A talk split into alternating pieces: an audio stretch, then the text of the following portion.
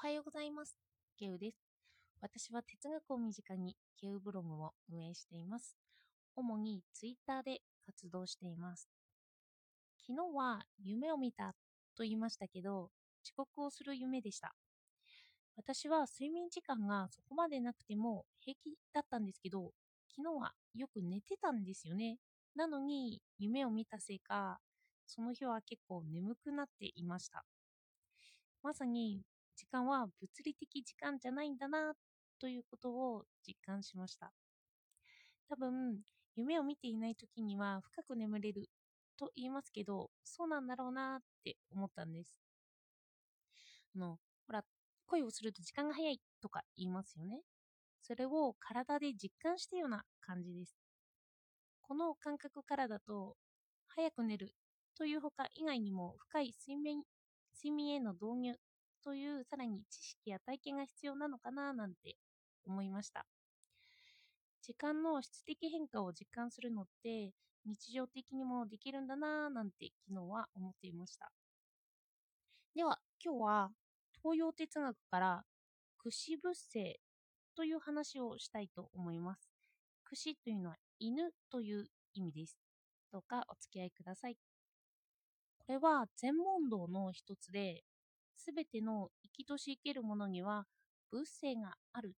て言うんですよね。仏の性と書いて仏性ですよね。それで、そうは、和尚さんに、犬にも仏性ってあるのって聞くんですよ。でも、親鸞万象すべてのものに仏性があるっていうのが前提になっているのに、なんで犬に限って仏性があるのって聞くのっていう話なんですよね。だから答えとしてはなんとなくあるよというのが返ってきそうなんですけど、ところが和尚さんは無って言うんですよ。何もないの無ですね。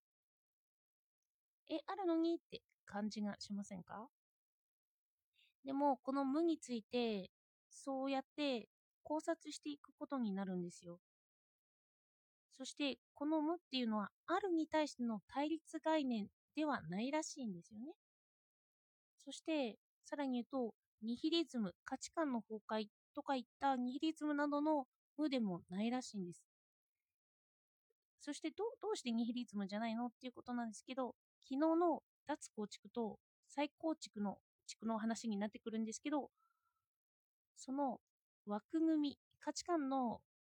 価値観を作る枠組みから外れて、その外れたところから見た無だからなんですよね。だから、この全問答に答えることによって、すべてのものに物性があるという考え方をさらに深く考えさせるようになるということになってきます。犬に対して物性があるとも、無とも答えられるようになるんです。そしてこれが矛盾しないような回答ということなんですよね。そして私はこれを自分にも当てはめてみました。今まで私はちょっと悟ったところがあるんじゃないかなって自分で思ってたんですよね。特に欲望に従って生きてるわけでもないし、夢もなかったし、人に執着ってあまりしていなかったんですよ。でも私はこれはニヒリズムからの価値観の喪失からこのような状態に陥っていたんじゃないかなって思ったんです。現代はニヒリズム的だって言うんですよね。何の価値観も特に自分がこうしたいっていうのも主体的に持つわけではない。そういうような消極的ニヒリズムが蔓延してるって言うんですよ。仏性でも価値観をなくすんですけど、これは絶対無なんですよね。だから一緒ではないんですよ。私は一緒かと思ってたんですけど、でもその枠組みを超えているから、その枠組みの中で価値観がないよなんて言ってる私は、ちょっとまだ甘かったという感じです。甘かったというか、もっと基礎にも立ってなかったという感じなんですかね。私は枠組みの中で価値観を作り、なんかなくしていて、そしてこの消極的ニヒリズムって、あの積極的ニヒリズムっていう価値をその中でまた作り上げることができるようになるんですよね。そして現に私は自分の夢を見つけたとか、その欲望を見つけたときに、その中で価値観を作り上げようとしたんですよ。でももし私が悟りを開いていたとするなら、また悟らないような状況に移行するっていうのは変じゃないですか。だから私は悟っては全くなかったということなんです。本当にその前段階にいたという話なんですよね。なんか悟りは自分の欲に自覚的になって、でもその中で価値観を無にするんですよ。だからどんな自分の欲も自覚しているっていう状態にならないと悟れないんですよね。そして私は本当の自分の欲に気がつくというのは思っているよりも大変なんじゃないかなって思います。例えば小説とかを引用しますね。小説で言えばドストエフスキの地下室の手記では主人公が自分の愛を発見するんですよね。ああ、これが愛なんだっていうことを自覚するんですけど、でもそれはポジティブな意味じゃなくて、自分の愛の形っていうのが暴力だったんですよね。ネガティブな形です。それを主人公は自覚してしまって、一般的な愛とは正反対な気がするけれど、主人公にとってはそれが愛なんだって気がついたんですよ。本当は受け入れたくないような現実も知ってしまうんです。さらに、他の小説だと、ベストセラーの教団 X で、ある宗教の教祖様は人の苦しんでいるところに性欲を覚えるというのに気がついちゃったんですよね。お医者さんとして人助けをずっとしていたんですけど、ある時に人が苦しんでいるのが快感になって、しかも人が死んだ時にものすごい快感を得てしまったんです。こんなことに興奮するとか、欲望するような自分を知ってしまうんですよね。そしてそういうのって制御しづらいって言うじゃないですか。この知るというのは不意に訪れるんだと思うんですよね。自分を突き詰めていくとわかるというような感じです。そして知りたくなかったことでもあるかもしれませんよね。そして知りたくない現実というのもあって知らなければよかったということも結構あります。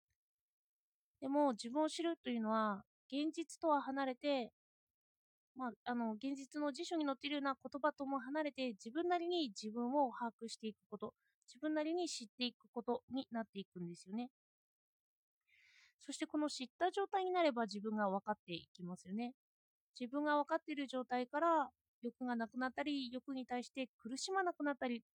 としたところに悟りがあるのかなって思いました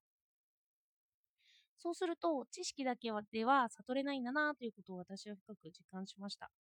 私は哲学ブログをやってきて、哲学の知識をそこそこつけたんですけど、それによって自分を知るというのとはまた違うことなんだろうなって思ったんです。仏教では知識人が偉いとかそんなのはないんですよね。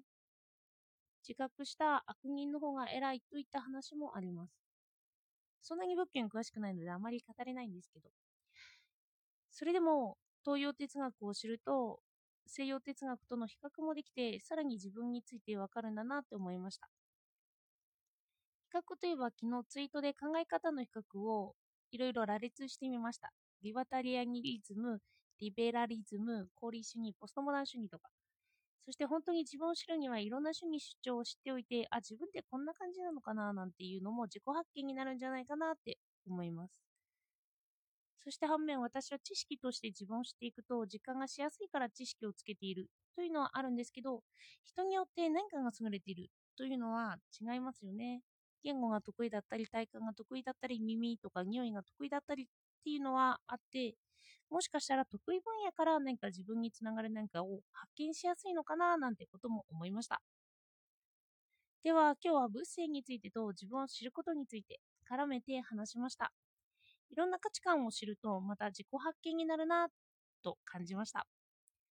今日もお聴きいただいてありがとうございました。